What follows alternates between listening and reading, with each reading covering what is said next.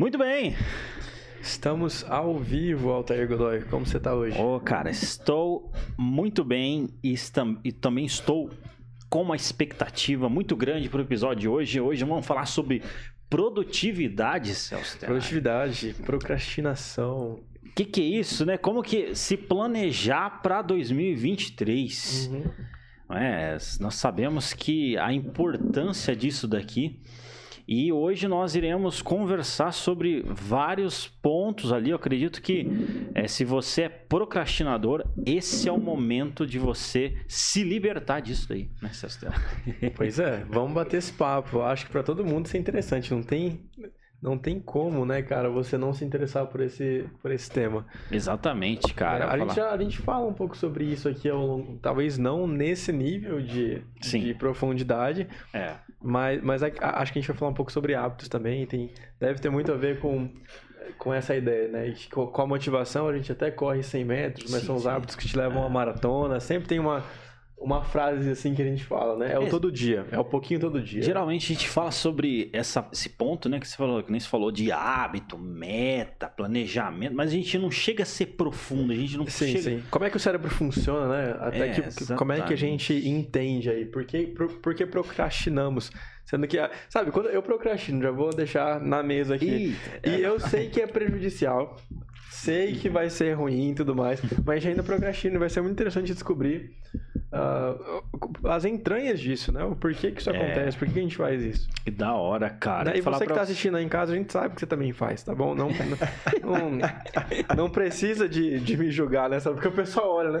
Olha esse rapaz aí, né? Fica julgando. Eu conheço uma galera que procrastina o banho. Eu acho que esse é, esse é triste. Eita. Esse é- esse é Aí pesado. complica, cara. E na bancada aqui, cara, nós temos um convidado especial. Ele é especialista nessa área, vem trazendo bastante conteúdo. Inclusive, depois você vai poder segui-lo nas redes sociais. né? Então, daqui a pouco, nós iremos apresentar é, o nosso convidado aqui. Quem está no YouTube já sabe quem que a gente está hoje aqui na bancada da Jovem Pan.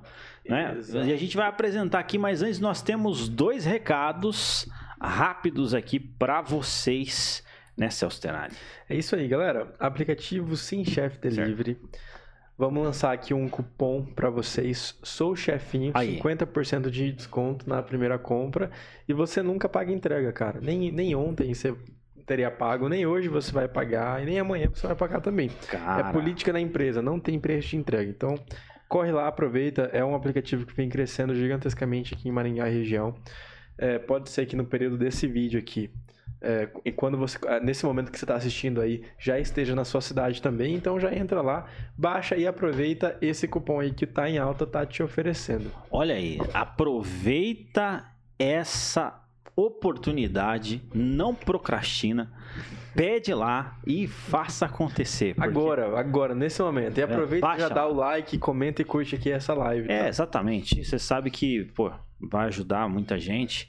Conteúdo aqui, é, né, meu, a gente se propõe a estar conversando aqui com pessoas que muitas vezes entregam tudo isso aqui de forma paga.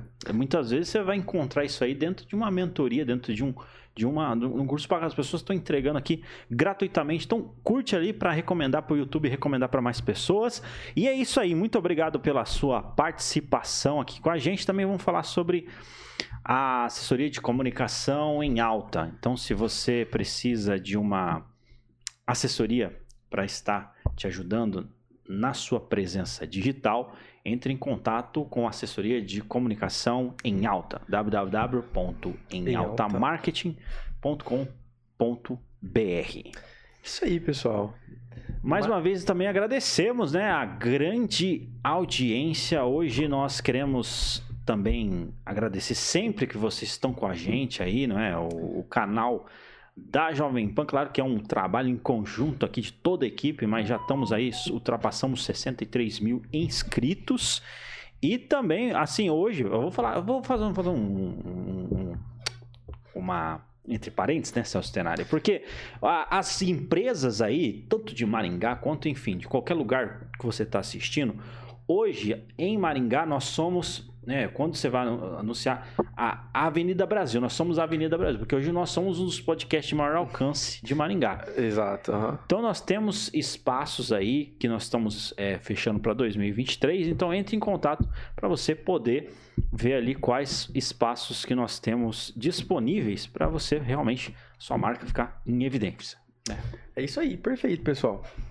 Agora chegou o momento de falar da procrastinação né, e da produtividade. Vamos lá, né? Hoje o assunto interessantíssimo. É mais um podcast que a gente sai daqui levando umas porradas, né?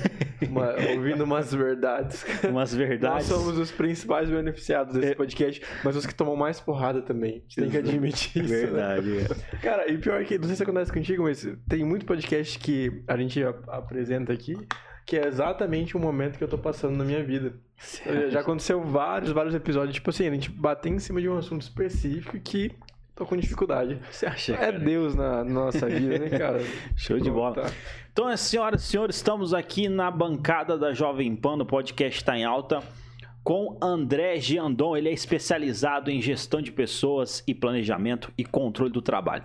Mas nunca de- deixa de lado o bem-estar, pois acredita que essa é a forma mais prática e sustentável para gerar produtividade de forma inteligente. Hoje ele topou o desafio de estar conversando com a gente aqui. Então, professor, seja bem-vindo aí ao podcast. Está em alta. Muito bem-vindo à nossa bancada. Pode ser- Muito obrigado, muito obrigado. É um prazer estar aqui mais uma vez né, na, na, na Jovem Pan com vocês. Já estive em outros programas também. E vamos deixar de procrastinar um pouquinho. Mas, ah, na realidade, eu quero colocar para o pessoal que procrastinar é uma coisa normal e a gente tem que conviver com a procrastinação. Né? Isso pode fazer bem, viu? É, eu não sei se isso alivia, na verdade alivia, né? mas eu não sei até que ponto, sabe? Essa sensação de, sensação de alívio parece até uma autorização, mas a gente pode. co- Como que a pro- procrastinação pode ser algo bom? Vamos lá, dá pra gente partir desse ponto. Bom, vamos lá. É, primeiro, acho que é bacana a gente entender que todas as pessoas procrastinam. né? Acho que a procrastinação ela é da natureza humana. Depois a gente pode bater um papo aí do porquê isso acontece. Mas é bacana entender que todo mundo procrastina. né? Não Tá. é privilégio de ninguém, né? Os que se sentem privilegiados, aí eu sou um procrastinador, fiquem tranquilos que não é privilégio de ninguém. Mas, é, basicamente, a gente precisa entender um pouco como é que é o funcionamento do, do cérebro, como as coisas acontecem, para ter tranquilidade em relação a isso daí. O grande desafio é que muita gente acaba, de fato, se prejudicando demais com a procrastinação. Esse é o lado ruim da procrastinação. né? Mas a procrastinação é uma defesa do, do organismo. Então, nesse sentido, a gente não precisa pensar que a procrastinação sempre é ruim. Não é sempre ruim. Ela faz parte da nossa natureza. Então, existe também o lado bom, porque às vezes a gente procrastina coisas que podem estar é, trazendo mais dificuldade para a gente. Então, pode ser uma coisa legal. Procrastinar pode ser bom, dependendo da coisa. né? Então, tipo assim, escolha a sua procrastinação. É, É, igual a gente o fala, tipo escolha o seu dis- difícil, né? A gente fala Isso. muito aqui, escolher no que pro- procrastinar. Porque assim, imagino que se a gente procrastinar na academia todo dia, a longo prazo isso vai ser terrível Com certeza. pra nós. Ou se a gente procrastinar a nossa vida financeira a longo prazo também. N coisas, né? Mas quem sabe se a gente. Pro... É que eu tô tentando encontrar o procrastinar bom ainda. Vamos lá. É, Vamos lá. Você falou em procrastinar a vida financeira. Eu posso estar procrastinando fazer uma aquisição porque eu ainda não tenho certeza, por exemplo, comprar um carro zero quilômetro. Tá. Comprar um carro zero quilômetro é bom e é ruim. É. Então, procrastinar a compra de um carro zero quilômetro talvez seja uma coisa boa, porque você pode estar conversando com outras pessoas, entendendo melhor o problema e descobrindo que, de repente, para você a melhor escolha é pegar um carro com um ano e meio de uso, vai te atender bem, você vai pagar um preço mais em conta e vai poder usar aquele dinheiro para pagar academia, pagar nutricionista, pagar personal trainer, pagar curso de inglês e fazer outras coisas que são legais também. Então, essa procrastinada de não comprar o carro agora pode ser interessante. Agora eu peguei o fio da meada. Agora, agora sim, agora sim. É porque o primeiro exemplo que É uma vai- visão que- que é ponderada, difícil, né? Celso? Não, legal. E o, o, que, o que, você diria, André, pra nós, assim, que talvez sejam os hábitos, o hábito da maioria, assim, qual que é o procrastinar da maioria que prejudica? O, o- o clássico da, da, da procrastinação tem alguns tipos de procrastinação que a gente pode pensar, né? Mas assim, o, o clássico da procrastinação é a pessoa procrastinar porque tá com um pouco de preguiça. né? Tá. Então, você é, pensar, ah, hoje, cara, eu, eu não vou na academia porque tem tanta coisa para fazer hoje, então não vou para academia. A gente é bom com essas desculpas, né? E, e, pior que a gente acredita. No nosso cérebro faz todo sentido, né? E se alguém, se alguém vem e te pergunta, não, mas quais, quais são essas tantas coisas aí? Me, me Não, é muita é. coisa. Você responde, né? Não, é muita tem, coisa. Tem Meu muita Deus do céu, não fazer. consigo nem te falar. E, e às vezes, é, esse procrastinar clássico é porque você realmente está cansado. Então, você está exausto, tem um dia muito cansativo e aí você tem que fazer uma tarefa, por exemplo, estudar inglês ou ler um livro ou ir para academia, que seja, mas você está tão cansado que esse cansaço acaba juntando um pouquinho ali e você fala, cara, tô com preguiça, não vou na academia hoje. Hoje não tá legal. Então, assim, o, o clássico da procrastinação, né, o primeiro tipo de procrastinação que a gente pode pensar é porque a pessoa está com preguiçinha. Todo mundo tem. Um dia ou outro não, não tem nada de errado, né? A gente só não pode deixar a preguiça ganhar todas. Né? Todos ah. os dias. É, tem uma diferença, então, né? Entre preguiça e procrastinação. Não, não, não, exatamente. A preguiça pode ser uma causa da procrastinação. Tá? A gente tá. pode pensar em, em, em, outras causas. Eu posso estar tá priorizando errado as minhas tarefas. Isso pode ser feito de maneira consciente ou de maneira inconsciente. Tá. Né? Essa daí, essa daí eu já sofri dela. É, priorizar. É. Acho que a galera vai se identificar. Porque, e também é algo que a gente cria na nossa mente, vamos ver se eu tô certo. Ah, assim, a gente sabe que existem tarefas mais difíceis ou que vão te consumir mais tempo. E aí você vai deixando elas para depois. Uhum. Você vai deixando essas tarefas que realmente fazem diferença. Aí coloca, começa a colocar outras coisinhas, né? Eu já me peguei em dias que, tipo assim, coloquei até lavar o carro, limpar o carro em cima de alguma coisa que era muito importante no meu dia, só para fugir de alguma forma daquela tarefa densa né? É interessante pensar, porque é algo que não está envolvido com preguiça. É, às vezes é uma falta de método para fazer um planejamento, ou um método para cumprir a sua agenda. Perfeito, perfeito. E aquilo que eu comentei, às vezes você faz isso de maneira até consciente, Falar, ah, eu, eu vou lavar o carro e não vou trabalhar nesse relatório agora, porque aproveitar que é tá sol. É isso aí mesmo, é desse jeito. Olha, hoje tá sol aqui em Maringá. É então... as vozes na nossa cabeça, né? Que Mas é, muitas vezes você faz de forma inconsciente. Você faz uma tarefa que não é importante, pensando que está trabalhando bem, porque está priorizando errado o seu trabalho. Por exemplo, não, eu preciso organizar minha caixa de e-mails, eu preciso dar uma limpada no meu WhatsApp, ah. e então eu não vou fazer esse relatório agora, porque é importante a organização, então eu vou organizar meus e-mails. Só que aí passa o dia, no dia seguinte você vai fazer e daí, olha, eu, eu preciso dar uma ajeitada aqui na minha sala, vou mudar essa mesa de lugar, depois eu faço isso. Aí muda a mesa de lugar, ficou legal, chama outra pessoa, sai para conversar e o relatório fica para depois, e passa mais um dia. Então, é, muitas vezes a gente faz de forma inconsciente, porque arrumar a sala é uma coisa importante, arrumar o WhatsApp, e-mails é uma coisa importante, só que de maneira inconsciente você está deixando para trás por causa disso daí. Né? É, a gente pode procrastinar até pelo ego, né? um cara que ele acha que não, não merece fazer aquela tarefa. Né? Digamos assim, ah, não, o, o meu trabalho é, por exemplo, digamos que aqui na, na, na, na rádio você tem que chegar aqui, você tem que fazer uh, a, a parte do podcast propriamente dito, mas depois você tem que fazer um relatório, tem que preencher que hora chegou, que hora saiu, sobre o que conversou, se teve propaganda, não teve propaganda, qual é o plano para depois. Então tem uma, imagina que tem uma burocracia. E daí a pessoa tem um ego tão inflado que ela fala assim: "Não, essa burocracia não é parte do meu trabalho". Eu não mereço fazer isso. Eu tenho coisas mais importantes na minha vida. Uhum. Eu tenho que pensar na criatividade do programa, eu tenho que pensar na pauta do programa, eu tenho que pensar no convidado. Então, fazer essa burocracia não é para mim. Então, tem gente que procrastina até um pouco de ego, assim. A pessoa tá pensando que aquilo não é para ela, aquele trabalho. Caraca, nunca associaria isso com procrastinação. Olha que interessante. Interessante, interessante é muito cara, esclarecedor. Cara essa ideia da limpeza, assim, já, já ouvi muitas pessoas que falaram sobre isso. Uhum. Que a pessoa fala assim, não, não consigo trabalhar ou estudar um ambiente que está sujo. E a pessoa acaba sempre priorizando a limpeza. Quando ela vai ver, ela acaba consumindo. Mais a tempo. gente chama, é, e a gente chama aqui no programa também de, de uma energia limitada que uhum. a gente tem. É, uma energia, um willpower limitado que a gente tem durante o dia. Uhum. Tem uns caras grandes aí que falam muito disso, que tipo assim, ah, só uso camiseta preta para não gastar minha energia de manhã escolhendo minha camiseta. Para mim usar tudo que eu tenho no que é realmente importante. Uhum. Sim. Aí, é, eu já, né, muitas pessoas, né, não, vou arrumar isso aqui, vou organizar minha caixa de e-mails e tal. Quando a pessoa vai ver, foram-se quatro horas, ela usou aquela energia, aquele foco que ela tinha naquilo e para as tarefas realmente importantes ela acabou, né? É, deixando para depois. Tem bastante coisa por trás disso daí, né? Quando a gente fala em energia, você tem que pensar em energia física e energia mental, tá?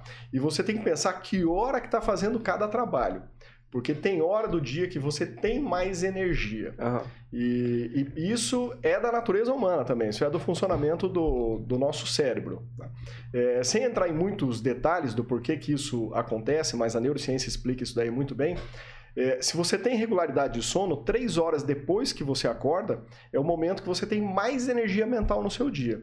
É se você vai arrumar a mesa do escritório uhum. três horas depois que você acorda, você está gastando o horário que você tem mais energia mental Caramba. arrumando a mesa arrumando no escritório. Mesa. Aí Isso na é um hora problemão. que você senta para fazer o relatório, você já está cansado. É. Tá.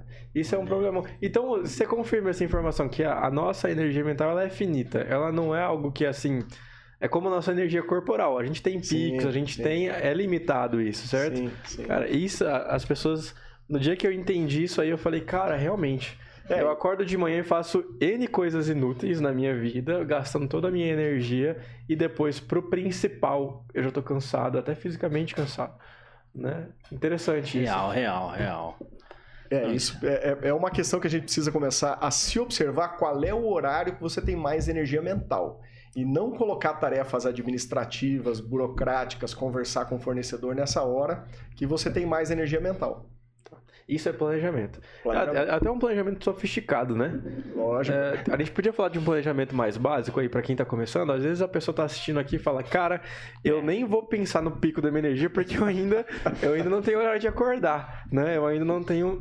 O que a pessoa se... não tem energia. Pois é. eu nem sei o que é de energia. O, o que seria, André, assim, a gente parte de onde, cara? Assim, quero começar Não, a partir de agora. Vamos pensar. Ponto é, um. Primeiro, é, é importante que você tenha um método para fazer gestão da sua agenda. Né? Mas a gente já está pensando um pouquinho mais, mais avançado. Todo mundo sim, tem sim. que procurar o seu método. Tá. Tem que estudar sobre isso e encontrar o seu método. Mas uma coisa que muita gente falha quando a gente fala em organização de agenda é ocupar todas as horas do dia com o trabalho. Por exemplo, é, eu tenho, hipoteticamente, oito horas na minha agenda produtiva, oito horas de trabalho.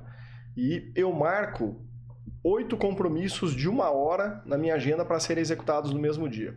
Aí alguém me interrompe, eu já não faço aquele compromisso, já fico preocupado. Puxa, eu não fiz o relatório que eu tinha que fazer às 10 da manhã já são 10 e meia. Uhum. E a pessoa não vai embora, não para de falar. Eu preciso que ele vá embora, ele não vai embora, eu não quero falar não para ele, né? Aí 11 horas você vai começar aquele relatório, mas você já está com ele atrasado e já estou com duas coisas atrasadas. Na verdade, está uma hora atrasado só, né? E a, mas já, aí, já compromete, né? o, o, que acontece? É, via de regra, quando você vai planejar a sua agenda, você precisa deixar janelas para essas horas, entre aspas, improdutivas. Porque na verdade são horas produtivas. Quando você está atendendo alguém, quando você está conversando na empresa sobre um assunto que vai te gerar mais negócio, mais venda, etc., é uma hora produtiva. Tá. Gerando empatia com as pessoas, engajamento. Se você não gera empatia e engajamento com as pessoas, às vezes a pessoa precisa te falar alguma coisa. Por exemplo, olha, é, todo dia eu chego no horário e você não chega, chefe. Uhum. Só que ela tem medo de falar para o chefe que o chefe não chega no horário. Uhum. Só que não existe empatia entre eles. Não existe uma, uma relação de, de harmonia, profissionalmente falando. E aí a pessoa tem medo de falar. Só que esse medo que ela tem de falar atrapalha a produtividade dela e ela acaba, eventualmente, até procrastinando alguma coisa porque não consegue uma hora para falar com o chefe. Tá. Então, é, conversar durante o horário de trabalho pode ser tão importante quanto o trabalho em si. Uhum.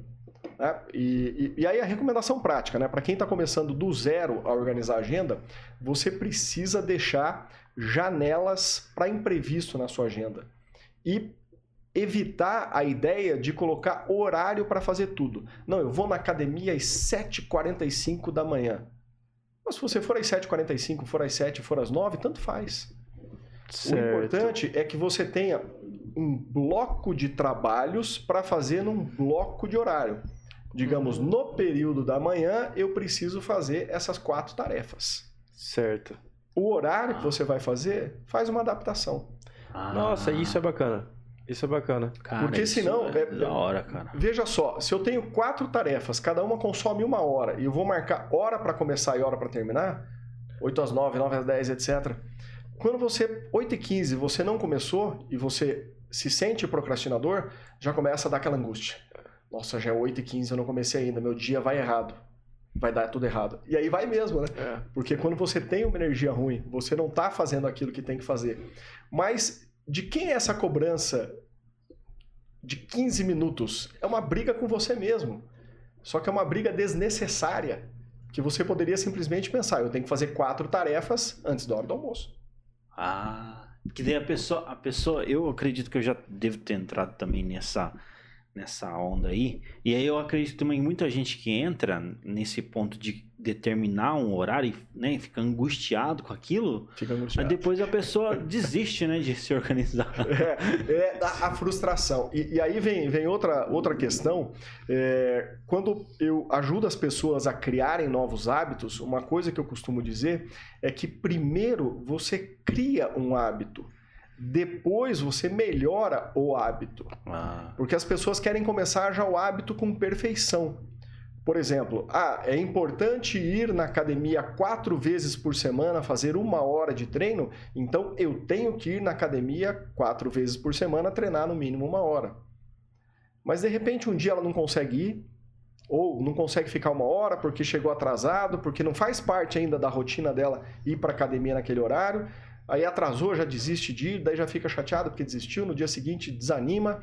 É, a, a gente precisa é, ser flexível, cobrar menos de nós mesmos, porque a gente costuma se cobrar muito. Sim. Então, o, o que a gente tem que entender é que para começar qualquer hábito é doloroso, não é fácil. O importante é que você monitore o processo de criação e entenda que pode levar tempo. E, e outro desafio é que às vezes as pessoas se comparam com gente que já está indo na academia faz quatro anos, né? É. Não, mas o fulano é meu amigo e ele vai, rapaz. Ele Olha o shape desse cara, já. é. Mas não pode, você precisa se comparar com o seu desempenho. Se você é sedentário, você quer quatro vezes por semana na academia, você foi duas, não vai dar progresso. Já. Então, é, a, a gente precisa se comparar com nós mesmos. É a minha evolução em relação ao meu passado. Enxergar isso aí, né? É, a Betina falou isso no- na Sim. semana deles, né? do- do- a gente teve quatro personagens aqui na, Aham. na bancada e ela tava explicando pra gente que o seguinte, é, no, no- início da academia, papo academia, né? Ah, As pessoas vão e ficam, é, ficam nessa ideia, né? Ah, eu vou sete dias na semana, né? Ela falha a primeira vez e a partir dessa falha, ela se baseia totalmente nisso. Ela fala, não, já falhei hoje, amanhã eu já não vou de novo. Ela já né, toma toda essa toda essa angústia acaba pra si mesmo. virando uma bola de neve e É. aí a pessoa Desiste. começa a entrar numa angústia. numa Já falei mesmo, a é. pessoa já usa essa desculpa, né? Aham. Já não fui ontem, meu Deus, eu não consigo fazer isso, isso não é pra mim, né? Eu não consigo fazer, já fica se julgando. Já, já começa. Eu acho que esse é é outro grande desafio, né? Você, é, a- a- você ter a síndrome do impostor, né? Você acha que você não é capaz, você não faz aquilo, você não tem condição de fazer. Então, esse é um outro desafio da procrastinação. Estava começando a falar lá dos tipos de procrastinação. Tem gente que procrastina porque não confia em si mesmo. Não é porque ela não sabe organizar a agenda, não é porque ela está com preguiçinha, é porque ela está com um pouco de medo de fazer aquele trabalho. Ah. Certo. E o medo é normal. Um pouco de falta de confiança é normal. É tipo, não vou conseguir. Eu não tenho Daí. Isso, isso eu percebo também, viu, Jandão? Por exemplo, vamos supor, às vezes a pessoa determina uma meta ou ela precisa fazer algo e ela não faz porque, por medo do fracasso, né? Às Sim, vezes, porque fala, não, ou, ou, né, vai que fracasso, eu vou ter que lidar com fracasso, e daí a pessoa fica postergando isso, né? Sim, Isso é, um- é uma, uma coisa muito real, assim, que eu, que eu percebo, assim. E, e- e a gente tem que entender que é natural, né? Eu costumo dizer o seguinte: eu tô com 48 anos, né? Então a minha expectativa é ter mais 48 pela frente aí com uma certa tranquilidade. É, se eu olho, digamos que eu falhei uma vez de ir na academia, eu gostaria de quatro vezes por semana, fui só três vezes por semana essa semana. Se eu olho essa falha no dia que eu não fui na academia, parece que, meu Deus, né? Eu sou um procrastinador, eu não gosto da minha vida, eu não estou cuidando de mim, não estou cuidando da minha saúde, né? Eu nunca faço nada certo. Parece um desafio. Agora, se você olha para os quase 100 anos da sua vida, fala assim, olha, eu não fui na academia hoje, mas hoje é hoje, eu tenho 100 anos da minha vida. Tudo bem amanhã eu vou, hoje eu vou. Né? Então, é, a gente precisa ter mais tranquilidade. Eu acho que a vida tem que ser mais leve. Né? Eu falo muito isso também quando, quando, quando ensino sobre, sobre hábitos.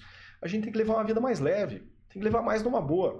Porque, principalmente hoje, a gente se compara muito com o lado bom das pessoas, que é o que a gente enxerga na rede social. É. Né? Mas não vê o tombo que a pessoa leva lá fora da rede social, quantos anos que ela está é. fazendo isso, há quanto tempo está trabalhando. Não percebe o sofrimento que foi a pessoa chegar lá. Você acha que foi é. fácil? Ah, não, mas com fulano é diferente. É, ah, mas já é professor, daí começou um podcast, é fácil. Uhum. Mas não percebe os desafios que tem por trás de, de, de tudo isso.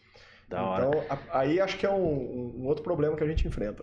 Inclusive, é, o Jandô tem um, um, podcast, né? Que é focado extremamente nesses assuntos relacionados a hábito, né? Isso, é isso, isso. podcast Hábitos Controlados. Tem um canal no YouTube chamado Hábitos Controlados e no Instagram também Hábitos Controlados, onde eu ah, falo desse, desse assunto. Cara, eu vou falar, eu vou puxar o gancho para como que a gente pode é, é, fazer um hábito fazer um hábito. Construir né? um hábito. É né? construir um hábito. Construir um hábito. Criar um hábito, construir um hábito. É, não Bom, sei se é construir, se é fazer, se é ter um hábito. É, é, o que, que é hábito? É, então vamos lá, vamos procrastinar a resposta e vamos ficar conversando qual seria a melhor pergunta. Mas tá. isso acontece com muitos procrastinadores, né? Ele fica paralisia por análise, fica pensando, pensando, Sim, pensando. Ah, isso tem um nome? Paralisia por análise. Joga um que legal. Paralisia por É chique. Em Caraca. vez de procrastinar, eu estou com paralisia por análise. Olha só. É legal. Que legal. é, porque no caso, no caso, por exemplo, não tá falando de hábito, Uhum. E a gente pega várias áreas, né? É, a gente Sim, tá falando ó, da ó, área de corporativa, mas tem área de saúde. Com certeza. Tem área, é... várias áreas aí, né, cara? Às vezes tem gente que tá assistindo, a gente tá numa dieta. Entendeu? Então, assiste isso aqui, que isso aqui é o um antídoto para você. a, a, a, gente tem que pensar o seguinte: aprender sobre hábito é fundamental. Por quê? Se você observar o seu dia, certeza absoluta que muito mais do que 50% do seu tempo são trabalhos repetitivos. Ou seja, são hábitos. Se mais de 50% da sua vida você executa com hábitos, nada melhor do que você aprender a criar bons hábitos e aprender a como deixar de fazer hábitos que não são tão interessantes assim. Né? Então a primeira coisa é aquilo que eu comentei da gente entender que Primeiro você cria, depois você melhora o hábito. Não queira ser perfeito. Os primeiros dois minutos do hábito fazem toda a diferença. Eu costumava dizer, quando ia ensinar os estudantes lá nos cursos de pós-graduação, que iam fazer apresentação de trabalho, defesa de trabalho e conclusão de curso, treine a apresentação umas 10 vezes. Mas os dois primeiros slides, ou os dois primeiros minutos, treine 30 vezes. Muito mais. Por quê? é o começo que faz a diferença. Depois que você começou, o trabalho é seu, você já tem energia, está executando e qualquer hábito é desse jeito. O que, que faz a diferença para você fazer ou não fazer academia? Os dois primeiros minutos que você decide, será que eu ponho tênis e vou para academia ou ponho sapato e vou para o escritório? É verdade. Tomou essa decisão, cama, é. colocou o tênis, vai para academia. Então Real. Então você precisa se preocupar em primeiro ter o hábito, mesmo que não seja perfeito, depois você melhora. Tá. Real. É, esse, esse é um aspecto. Né? É, entender o funcionamento da mente é uma coisa muito interessante. Né? Entender o porquê que a gente procrastina, por que, a gente não procrastina, por que, que a gente cria, cria hábitos. É, na realidade, a, a, nossa mente gasta muita energia. Né? Para manter o metabolismo do corpo, é 20% da nossa energia é o dobro da energia que o coração gasta. Para ter uma ideia. Nossa. A nossa mente, para não ser nenhum Einstein, né? Para ser uma pessoa normalzinha Normal. como eu. para não ser normal. Isso que é importante dizer, não é para ser o Einstein, não. É para ser qualquer pessoa que está ouvindo aqui, é 20% da energia do corpo é gasta para manter o metabolismo. Então é muita coisa que o, que o cérebro consome, digamos assim, né? Uhum. A gente precisa aprender a, a, a lidar com essa energia. E aí o cérebro ele quer economizar energia. E o que, que é melhor que a gente faz e a gente sabe que faz isso. Aquilo que você já conhece é mais fácil fazer do que fazer o que não conhece. Se eu estou acostumado a fazer um prato lá com quatro colheradas de arroz e estou feliz com isso, no dia seguinte, quando eu for almoçar, eu vou colocar quatro colheradas de arroz. Porque é o meu padrão. O cérebro, quando ele repete padrão, é melhor. É mais fácil fazer o padrão. E é por isso que a gente procrastina. Esse é o principal motivo que a gente procrastina. O cérebro tenta repetir aquilo que traz o prazer imediato. Aquilo que é mais fácil, que gasta menos energia, para que o cérebro tenha energia para manter o metabolismo. Perfeito. Então ele está sempre tentando buscar o, Sempre o, buscar. o mais fácil. Olha, você sempre levantou, pôs o sapato, foi pro escritório. Por que, que você quer colocar tênis e ir pra academia? Vai pro escritório, rapaz. É mais fácil, você já sabe fazer. O cérebro é aquela criança mimada. Não, que isso. Coisa chata, a gente vai cansar, vai suar, depois tem que voltar a tomar banho, e depois ainda vai ter que. Nossa, e, que e tudo isso conta, né? É, se a gente está falando de hábitos de saúde e, e no médico, tem médico que é muito chato você ir ficar na sala de espera uma hora e meia esperando É. para ser atendido rapidinho, 15 minutos, você faz a pergunta, não dá tempo de ser re- respondida, você tem que ir embora e daí volta, remarca a consulta, e daí mais uma hora esperando. Então, às vezes, tem coisas que a gente procrastina porque são coisas desagradáveis. Então, uma das primeiras questões é entender por que eu estou procrastinando. É difícil fazer, eu estou com preguiça, é desagradável, eu não me sinto no nível de fazer esse trabalho, seja porque é, eu tenho dificuldade ou porque eu acho que eu sou muito mais inteligente do que as pessoas que fazem esse tipo de trabalho. São algumas razões do que a gente procrastina. Olha isso, então essas são as razões pelas quais as pessoas E aí, quando aí- você entende isso, fica muito mais fácil, né? Quando você entende que o teu cérebro está economizando energia, que ele segue padrão, você começa a criar os padrões e depois melhora. E aí tem muita coisa envolvida, né? É, o, o James Clear, que é autor lá do, do livro Hábitos Atômicos, ele costuma dizer que... Ele costuma dizer, uma das partes do livro, ele fala o seguinte, o, o organismo tem 11 milhões de sensores e cerca de 10 milhões estão relacionados com a visão. Ah, Eita, é tudo. É muita sobrou- coisa, cara. É muita Ah. coisa. Mas assim, a, a gente precisa entender que a gente tem sensor no corpo inteiro. E todos os nossos comportamentos, eles vão implicar em algum sinal, algum pulso elétrico, digamos assim, no cérebro. Certo. Tá? Então, para sentir sabor, por exemplo, você tem né, é, vários sensores ali na, na, na sua boca, na sua língua, para que você consiga sentir certos sabores. Então, você tem um sensor que sente amargo, uma, uma maneira de dizer, né? Aham. Você tem sensores que sentem amargo, sensores que sentem doce, é, sensores que sentem, sei lá, salgado. Aham. E, e aí, de acordo com esses estímulos, vai ter certos pulsos elétricos no cérebro. E o cérebro, para a gente entender essa questão de, de padrão, é mais ou menos como uma música, assim, uma sequência de teclas de um piano tocando uma música. Quando a gente escuta uma música da, da, sei lá, da, da nossa juventude, da nossa infância, do, sei lá, músicas do passado, a gente curte muito. É. Por quê? O cérebro já fixou a sequência daquelas notas musicais e ele, fa- ele realiza certas sinapses ali dentro, certos pulsos elétricos. Cada vez que ele começa a ouvir aquela música, ele já segue a mesma sequência. E fazendo uma analogia com o teclado, é exatamente assim que, os, que o cérebro funciona. Quando eu toco uma tecla ABC na sequência, e isso me agrada como ser humano, eu quero tocar de novo essa sequência. Quando o cérebro faz uma sequência de sinapses, entre aspas, ABC, que ativa um neurônio, depois outro, depois outro, uma sequência de, de, de- de pulsos elétricos, fala: opa, isso aqui foi bacana, então vou fazer de novo. Isso é para tudo, seja para sentir um sabor de alguma coisa, ou sei lá, para sacar melhor jogando tênis. Você saca e erra, saca e erra, saca e acerta, vem aquela dopaminazinha ali. Opa, Aham. legal, acertei. Daí o teu cérebro grava qual foi a sequência de pulsos que ele fez para fazer aquele movimento que, que acertou. Enfim, é, quando a gente começa a entender que o cérebro está sempre buscando esses padrões, a gente começa a trabalhar como que eu posso influenciar os meus padrões. Entendi. Para Aham. criar novos padrões de comportamento. Isso é legal pra caramba.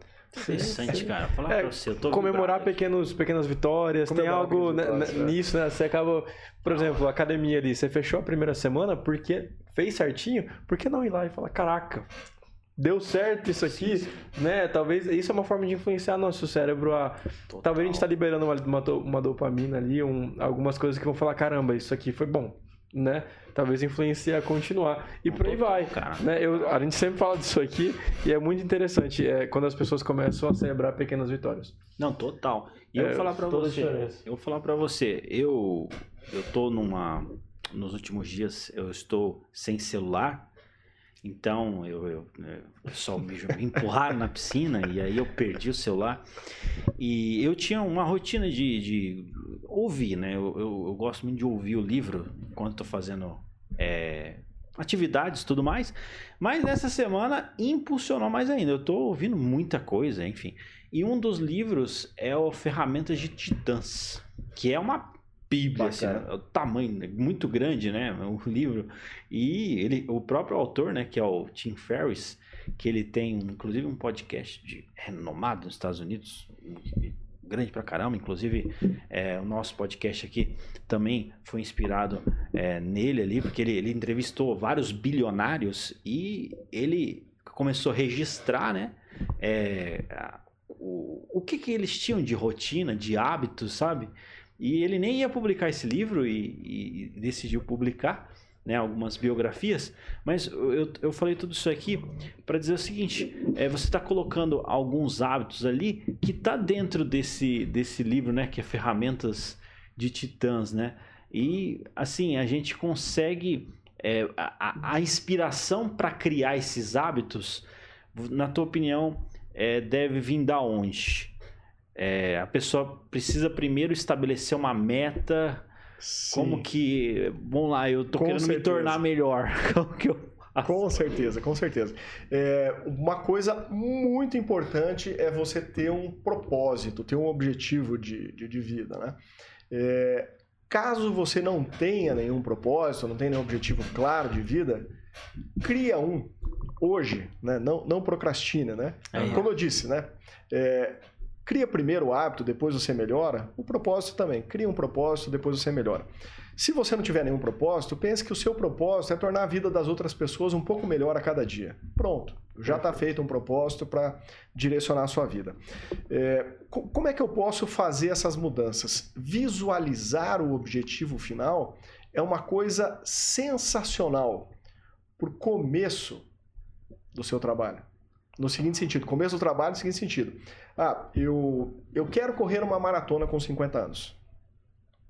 Tô com 48, tem dois anos para pensar nisso, vai dar tudo certo, se Deus Uhum. quiser. né? Ah, Que massa, legal. oh, da hora. Quando eu visualizo esse objetivo, lá no final, o meu desejo, eu quero fazer isso, tem um efeito para eu me movimentar hoje, dois anos antes. Ah, Mas ao longo do percurso, isso vai enfraquecendo. Porque tudo que é rotina, que é a mesma coisa, acaba deixando de ser atrativo. Todas as pessoas desejam ir para academia, todas as desejam é, ser saradas, vamos dizer assim, né? Ir para academia, talvez nem todas. Aham. Mas no, no, no sentido assim, de todas as pessoas Brincar. gostariam de, de ter uma rotina saudável, todas as pessoas gostariam de ficar mais tempo com a família, gostariam de ler mais, gostariam de estudar mais. Todo mundo deseja fazer isso. Mas por que a gente não faz? Porque o desejo não nos move com tanta força quanto o medo. O medo nos move muito mais.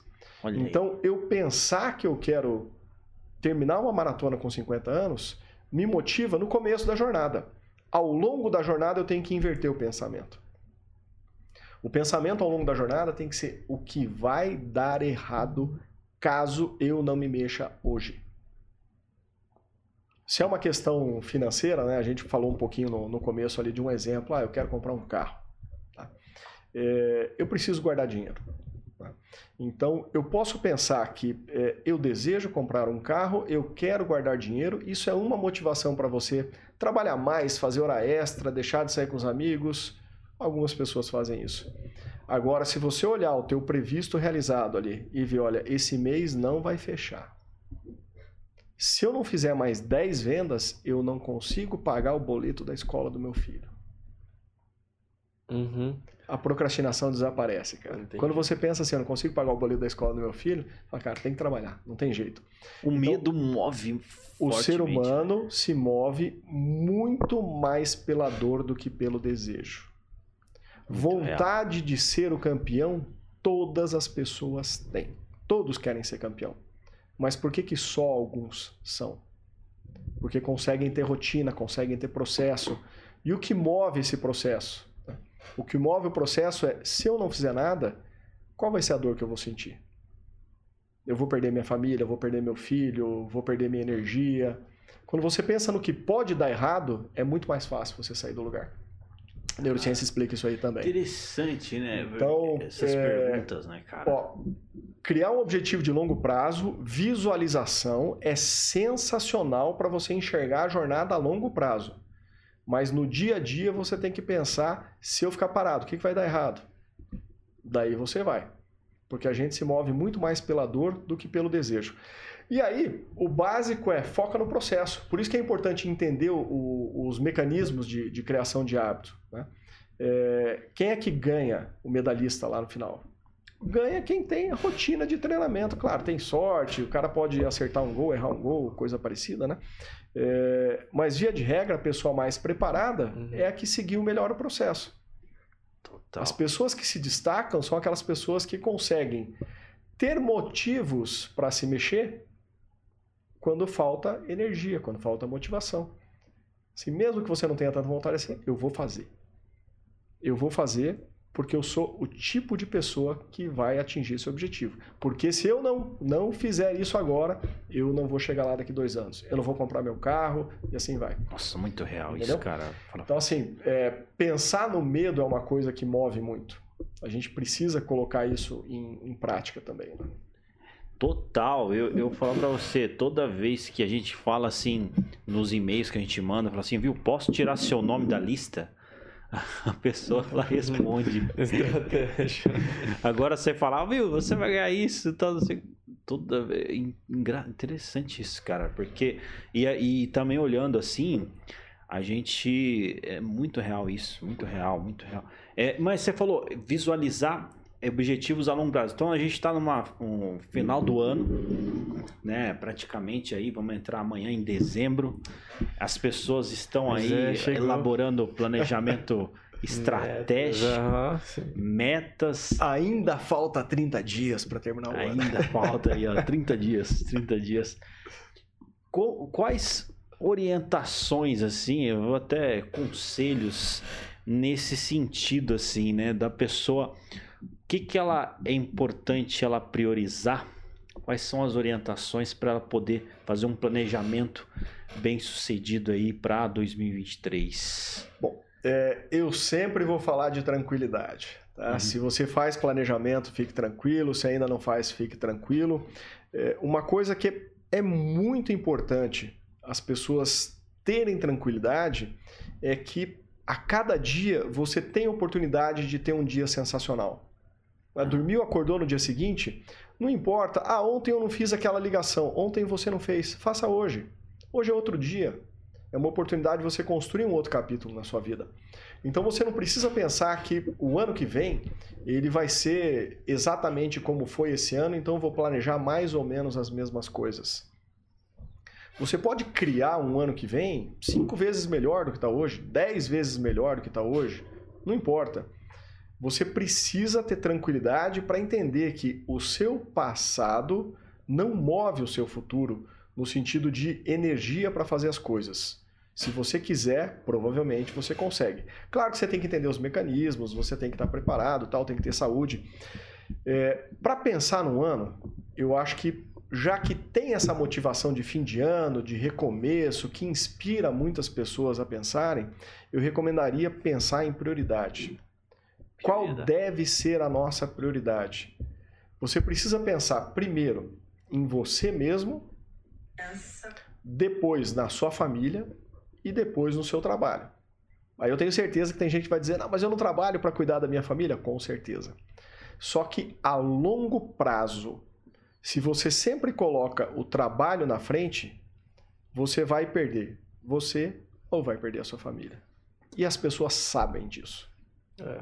A prioridade tem que ser primeiro você. É aquela velha história, você entra no avião, daí vem as orientações, né? Se tiver que ajudar alguém que está com problemas, né? Coloque a máscara primeiro em você mesmo, hum. depois naquela pessoa que está com problemas. É. Porque se você não estiver preparado para seguir em frente, a coisa não funciona. Né? É. é, você tem que ter saúde. A primeira prioridade tem que ser a saúde. Ah, mas eu estou preocupado com o meu trabalho tal. Você está preocupado porque você não tem saúde. Se você tivesse saúde mental, se você tivesse energia para fazer as coisas, se tivesse organização, você não estaria tão preocupado. Porque o que acontece? A pessoa acorda, está com dor nas costas, com dor de cabeça, já começa a tomar analgésico, chega no trabalho, já comenta com alguém, ah, hoje eu não estou bem, né? hoje eu estou com dor de cabeça. Já começa o dia dizendo que não está bem, você já traz essa energia pesada para o ambiente de trabalho, eu não estou bem. E por que, que tem dor de cabeça e tem dor nas costas? Porque lá no passado não priorizou a saúde. É claro que as doenças vão aparecer, é, é, é natural, mas a gente pode evitar muita coisa. O, o, Sinclair, David Sinclair, ele tem um livro que ele fala é, especificamente sobre longevidade. Eu não lembro o, o, o título do, do, do, livro em português, mas enfim, ele, ele é um doutor, ele tem um laboratório que pesquisa longevidade em Harvard e ele fala que provavelmente 80% do que acontece com a gente é em função do nosso comportamento, do nosso ambiente. E só 20% é em função da nossa genética. Aí, então, quando a gente fala assim, não, mas é, ah, o meu pai era assim, a minha mãe era assim, eu também sou assim. Você é assim porque você repetiu comportamentos que eles te ensinaram. Uhum. Não, é, não é genética, você consegue modificar isso daí. Então tem como romper toda essa. Tem como fazer uma mudança. é muito mais relevante. É claro que existe uma predisposição para você ter certas doenças, se a gente está falando em doenças, ou certas realizações, se a gente está falando em realizações, mas é, na realidade são as suas atitudes que mudam o jogo. Total. As atitudes que mudam o jogo. E isso não é uma opinião, né? O David Sinclair, ele, cara, é um dos caras mais respeitados no mundo em relação à longevidade. A gente tem que cuidar muito da nossa saúde. É. Então, assim, vai começar o, o plano do, do, ano que vem, comece entendendo que você tem que priorizar a saúde. Já que existe um período, normalmente a gente tem ali pelo menos uma semana que, que a gente está tá mais de, de folga, festas de fim de ano, etc. Comece a pensar como que você poderia reorganizar a sua rotina para fazer uma mudança, pensa no, no, numa mudança de, de, de, transição. Olha, os primeiros dois meses eu vou fazer um pouquinho de atividade física, vou melhorar um pouco minha alimentação. Depois do terceiro, do quarto mês, eu vou mudar mais isso e aquilo. Faz um planejamento pensando numa mudança gradativa para você priorizar a saúde, priorizar você, priorizar a família e depois o trabalho. Porque a médio e longo prazo, o seu trabalho vai ficar muitas vezes mais fácil pelo fato de você ter priorizado você e a família. Se não é dor nas costas, dor na cabeça, né? Total. Estômago queimando.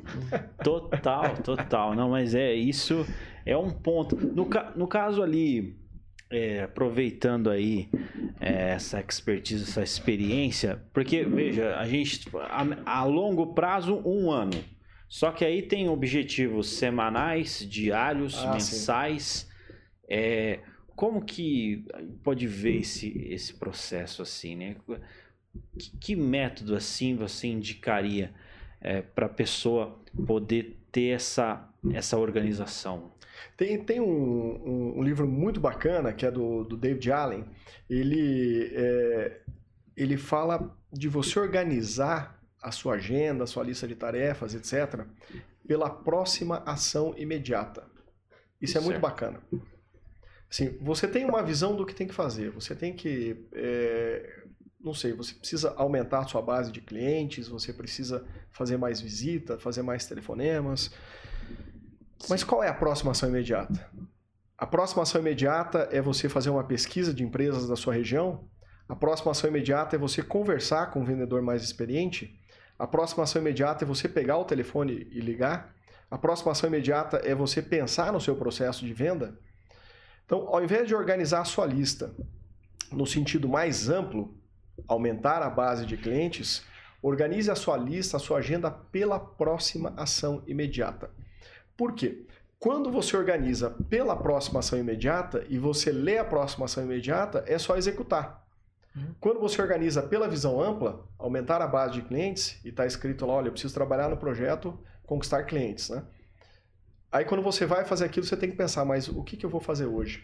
Hoje eu vou pensar no meu processo de venda, hoje eu vou pesquisar quais são as empresas da região, ou hoje eu vou conversar com o meu mentor que entende disso daí. E aí você já começa a gastar energia.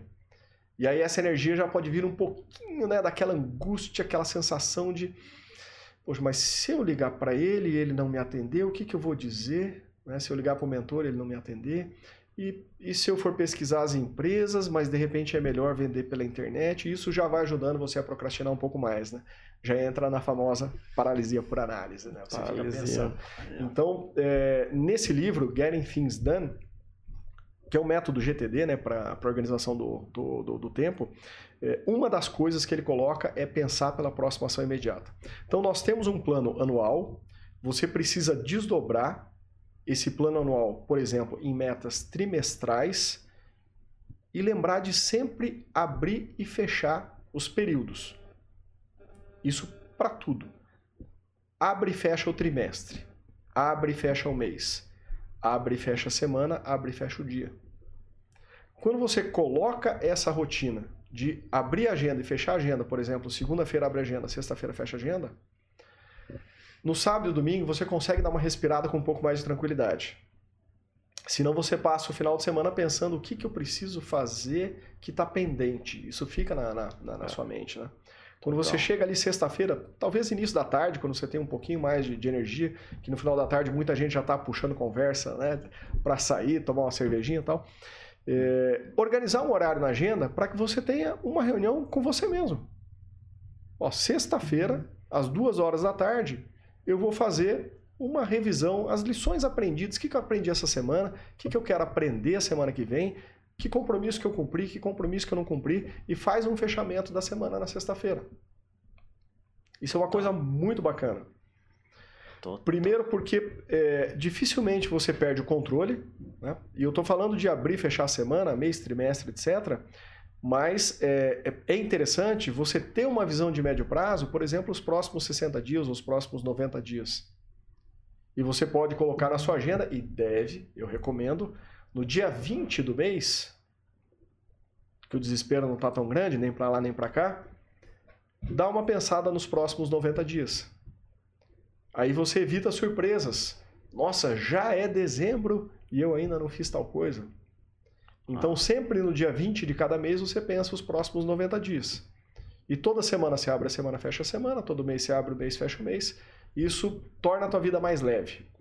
Legal, legal. Legal, eu falar para você, essa visão ajuda aí a pessoa a dar os primeiros passos ali, né? Porque eu acredito que tem muito, eu vou falar para você, dentro desse processo, a gente erra pra caramba, né? Com certeza. E, com certeza. e assim, é, que, que, que você percebe aí, né? Falando de erro, que a maioria do pessoal comete nesse processo, né? O, o, o grande desafio é que as pessoas acreditam muito que eu vou mudar uma chave aqui e a partir de agora eu sou uma pessoa que faz um planejamento e executa o planejamento. Não vai acontecer isso. Nenhum planejamento sobrevive ao campo de batalha? Aquela frase. É com certeza, com certeza. É. É, lembrando daquela ideia, primeiro você cria o hábito, depois você melhora. Quando você faz um planejamento a primeira vez, ele não vai ser um plano perfeito. Jamais, é impossível. É igual criança, né? Tem um filho pequeno, muita coisa que ele faz a primeira vez, ele faz, tenta fazer uma coisa legal, mas faz de forma estabanada, erra, uhum. derruba coisa no chão, faz sujeira. Né? É, é natural. Então, quando você não está acostumado a fazer planejamento, você faz a primeira vez, óbvio que vai dar errado. E você faz a segunda vez e vai dar errado também. Só que aí vem aquela sensação, eu estou gastando meu tempo fazendo planejamento. Não. Você precisa primeiro criar o hábito para depois melhorar o hábito. Como é que você aprende a correr? Quantas revistas e quantos livros a pessoa tem que ler para aprender a correr? Vai correr. Vai correr. Só corre, só. É, então, é, é, é, claro que ler sobre correr é uma coisa importante e vai te ajudar a melhorar a corrida. Mas se você ficar só lendo sobre corrida, você não vai aprender a correr. Então, como é que você aprende a fazer planejamento? Faça planejamento. E aí vai dar errado. Faça planejamento. E vai dar errado. Faça planejamento. E vai dar errado a terceira vez. Segue a vida, faz o planejamento de novo, respira e faz o planejamento. Porque a, até a rotina de você acompanhar tudo isso é muito difícil. O próprio David Allen, ele fala que a gente pode levar até dois anos para reorganizar a nossa agenda. Uau. Aí. O método dele, ele fala para você perder, perder, para você parar dois ou três dias para fazer um, uma limpeza geral, né? descartar tudo, reorganizar tal, e você começa organizado. Mas para o processo firmar de fato, você vai levar até dois anos. E na neurociência, quando a gente fala em, em hábito, ou psicologia de hábitos, né? psicologia estuda muito hábito também, é, nós falamos em até 250 e poucos dias é normal para criar um hábito. Uau! Isso. É então aquela, dos 20, aquela ideia dos 21 dias. Tá... É, faz sentido tá. desde que você tenha uma certa rotina, tenha predisposição e tenha o aprendizado rápido. Uma coisa que eu não falei ainda sobre o sono, toda aula eu falo de sono. O sono é a coisa mais importante que existe para o ser humano. Tanto que durante o sono a gente não aprecia o teu prato favorito, você não bebe sua bebida favorita, você não brinca com o seu filho, você não namora quando você está dormindo, você não faz nada que você gosta de fazer quando dorme. E por que, que você dorme todo dia? Por que, que você sai de uma festa que você adora estar com aquelas pessoas para ir para casa? Gente, eu vou para casa porque eu estou cansado, eu vou dormir. Porque o teu corpo sabe que dormir é a coisa mais importante da sua vida. Durante o sono, existe uma faxina no seu cérebro, falando uma linguagem simples, né? Você esquece aquelas coisas que não são importantes e você fixa aquelas coisas que são mais importantes. Então, uma pessoa que tem uma boa rotina de sono, que se dedica diariamente para fazer um hábito, que faz aquele hábito com intensidade, com dedicação, com trabalho focado, possivelmente ela vai conquistar um hábito em 18 dias, 20 dias, 21 dias porque ela está se dedicando e dorme muito bem. Qualquer aprendizado que a gente queira ter é só no sono que a gente aprende. Cara, e vai virar. Agora, acho que uma vai virar... pessoa que talvez tenha essa intensidade, mas dorme mal. Por quê? Não sei. Não, não vou entrar em detalhes do, do, do sono. Mas tem um sono de má qualidade, tem insônia, vai levar mais do que 21 dias. Então eu não posso criar uma expectativa de ser uma pessoa perfeita né? de aprender igual os outros aprendem, é aquela ideia, compare você com você mesmo. Tá 1% melhor que ontem? Sensacional. 1% melhor que ontem, se você fizer isso todo dia, não é tão difícil. São 100 dias, né? 1%, nada, cara. Se você pega matematicamente fazendo a conta, é 1% melhor a cada dia ao longo de um ano, 365 dias, dá 37 vezes melhor. 37 não é 37%, é 37 vezes melhor. Cara, isso é uma coisa fantástica. Você pensar que matematicamente daqui a um ano você pode estar 37 vezes melhor em alguma coisa, basta que você melhore 1% a cada dia. Total. Só que normalmente a gente não consegue manter essa rotina, né? E não é tão desafiador assim, né? Se eu faço 10 flexões para eu fazer 11, não é tão desafiador.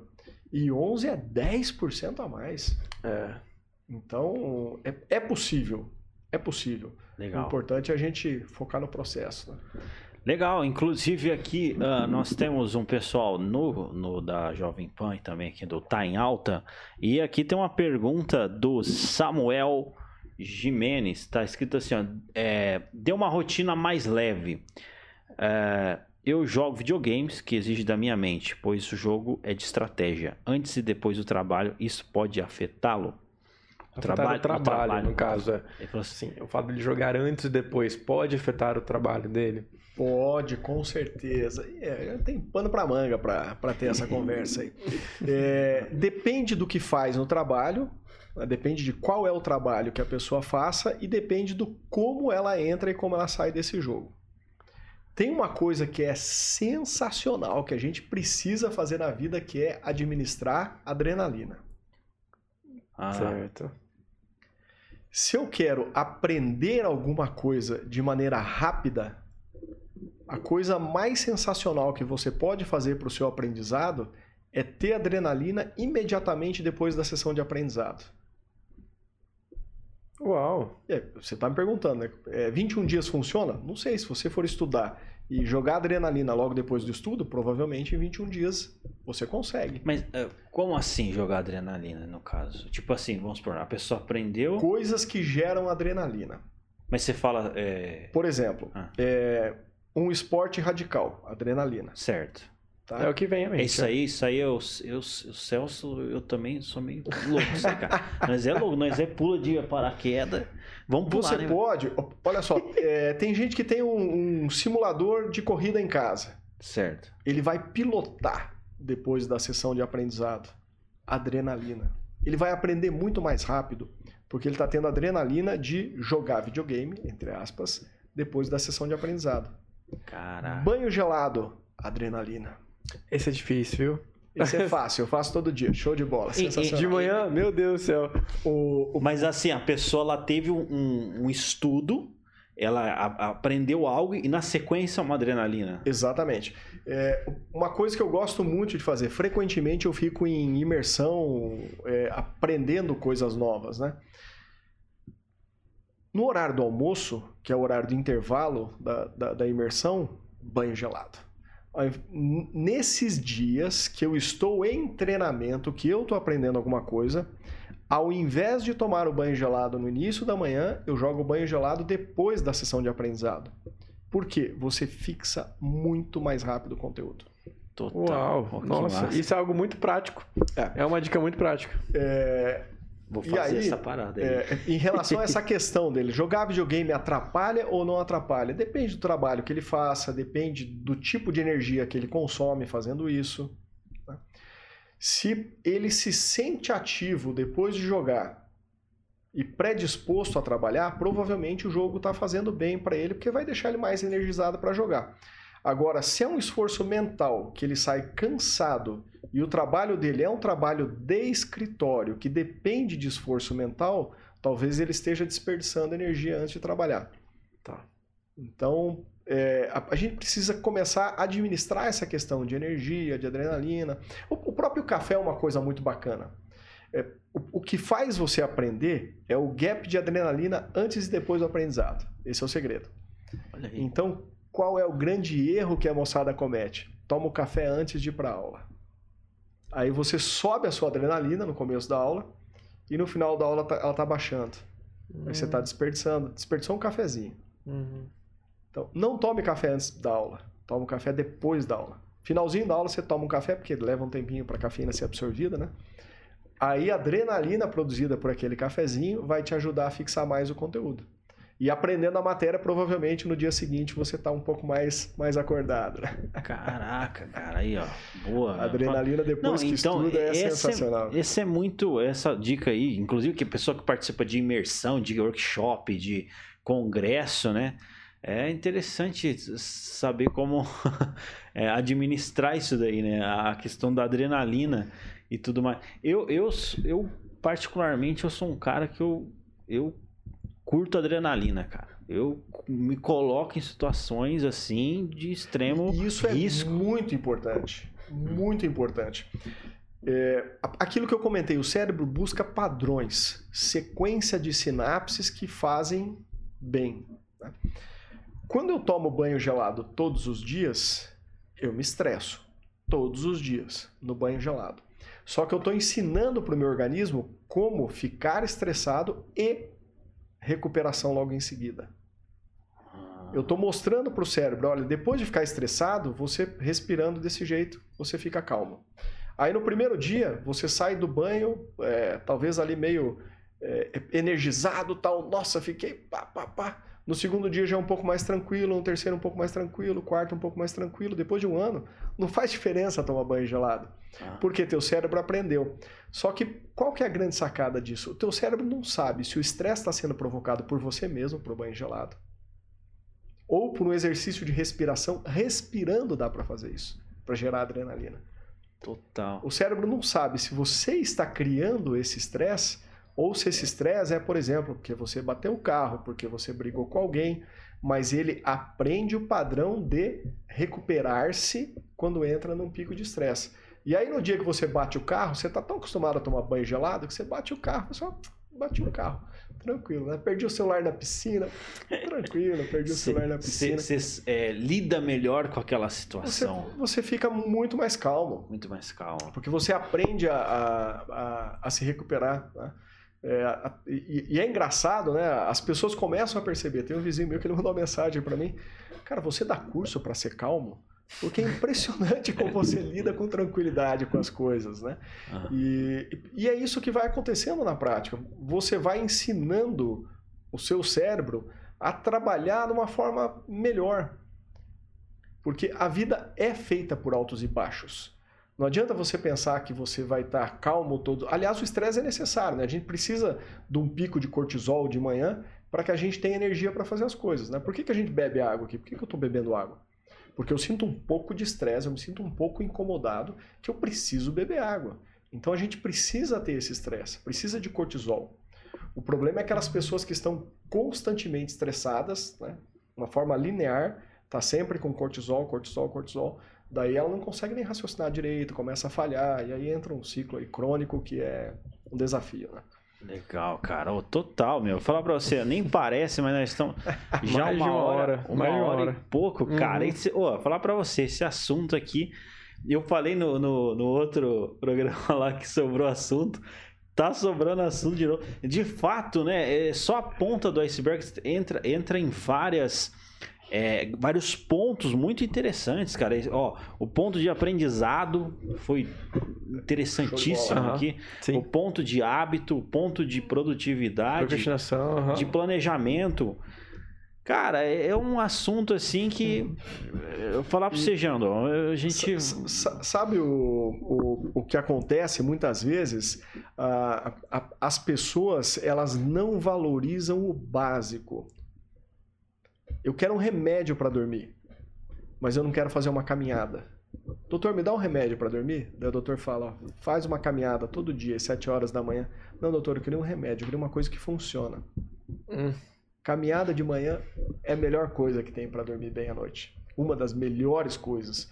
Que você tem contato com a luz natural, né? Você ar livre, etc. Mas principalmente o sol, né? Eu comentei que a gente tem muito mais é, comunicação com o cérebro através da visão do que do resto do, do, do nosso organismo. tá? E esse contato com a luz natural de manhã é uma das melhores coisas que tem.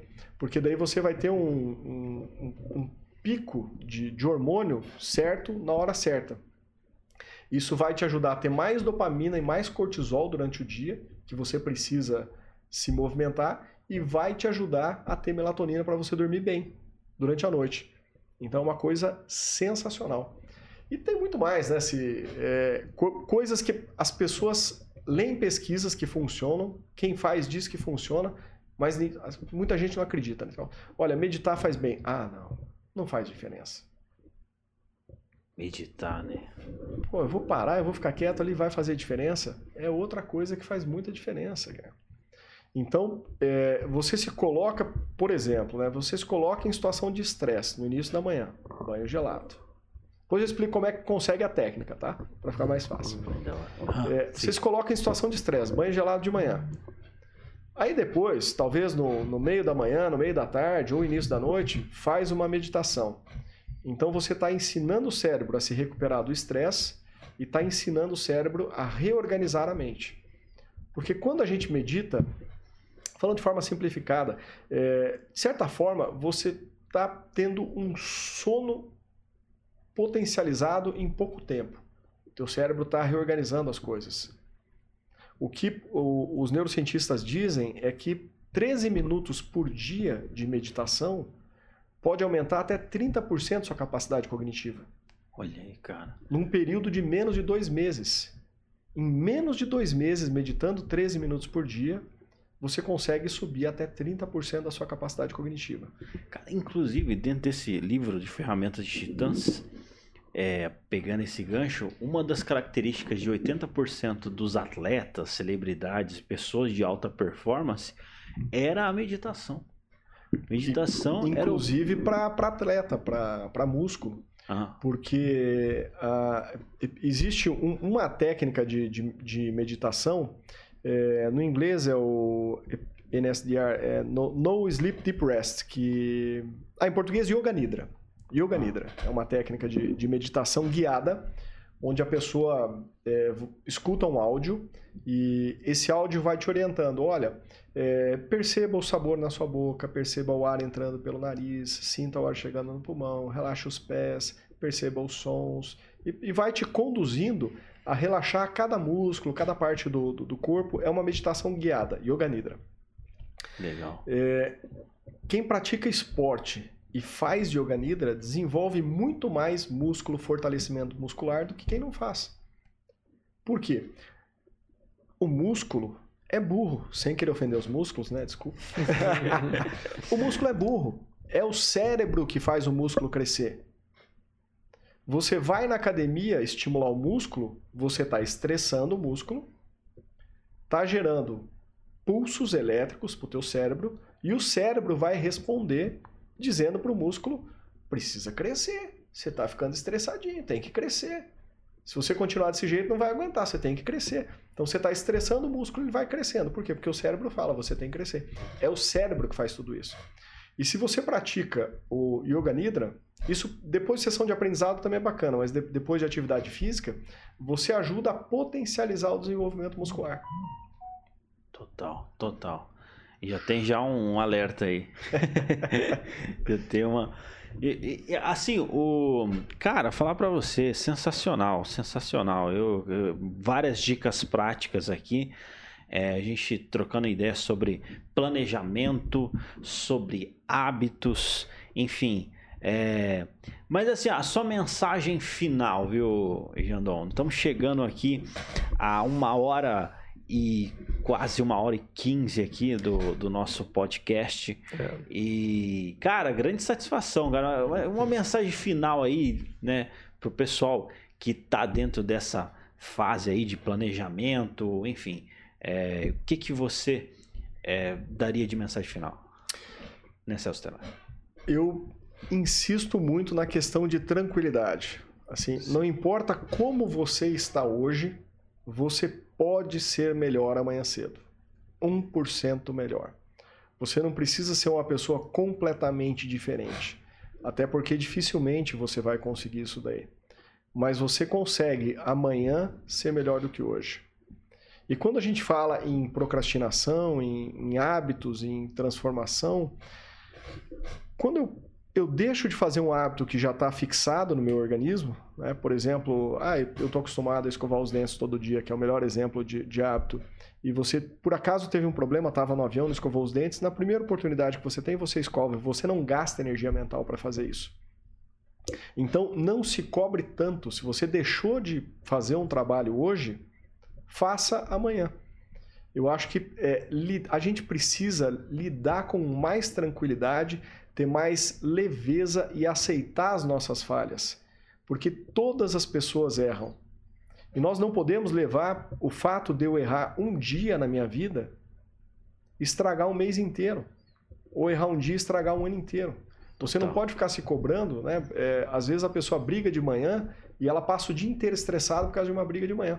É como se você, não sei, você perdeu um real de manhã e você joga quatro mil reais fora porque perdeu um. É. Não, perdeu um, perdeu um. Errou uma vez, você ainda tem 4 mil tentativas. Total, total. Então, um recado é: olha, pegue leve com você mesmo. Entenda que o ser humano é complexo. Existe técnica para melhorar. Estude essas técnicas. Quando eu falo em desenvolvimento de, de hábitos, conhecer os mecanismos de formação de hábitos torna as pessoas mais saudáveis e mais produtivas. Porque mais de 50% do nosso comportamento, seja profissional ou pessoal, são hábitos. E se você aprende a lidar com hábito, você vai ser mais produtivo e mais saudável. Total, total. A gente precisa ficar tranquilo e focar no processo. Ficar tranquilo e focar no processo. Você não pode é, prejudicar a sua família por um problema do trabalho, você não pode prejudicar a sua empresa por um problema na família, você precisa, claro, somos seres humanos, temos sentimentos, o que a gente sente né, é, influencia a, a, a, nossa emoção ela influencia o nosso sentimento, influencia a nossa ação, influencia o nosso resultado. Sim. Naturalmente. Né? Mas a gente precisa é, entender que a gente também é capaz de controlar os nossos pensamentos. Não todos, evidentemente, mas eu consigo criar alguns pensamentos. E se eu começo a pensar melhor, eu consigo me sentir um pouco mais confortável, eu consigo fazer ações melhores e consigo gerar melhores resultados. Total. Então, para tudo tem solução. Por mais desafiador que, que pareça, a gente consegue ser um pouco melhor. Maravilha.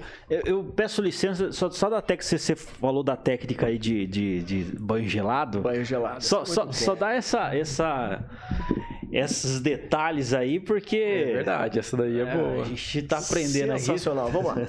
É, banho gelado é, é uma coisa que faz sentido para todas as pessoas. Recentemente, eu vi até um pediatra recomendando para uma mãe que desse banho gelado no filho para melhorar a imunidade para criança. Olha aí. O Andrew Huberman, que é neurocientista, ele tem um laboratório que pesquisa a regeneração da visão em Harvard. E como neurocientista, ele entende do corpo todo, né? Sim.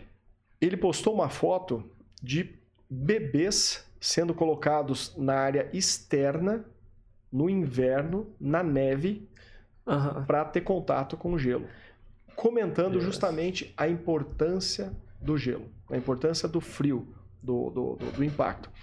É, o, o- o banho gelado, ele traz imunidade, ele traz saúde, ele te ensina a lidar com o estresse, ele faz com que você encare a vida de uma forma mais tranquila.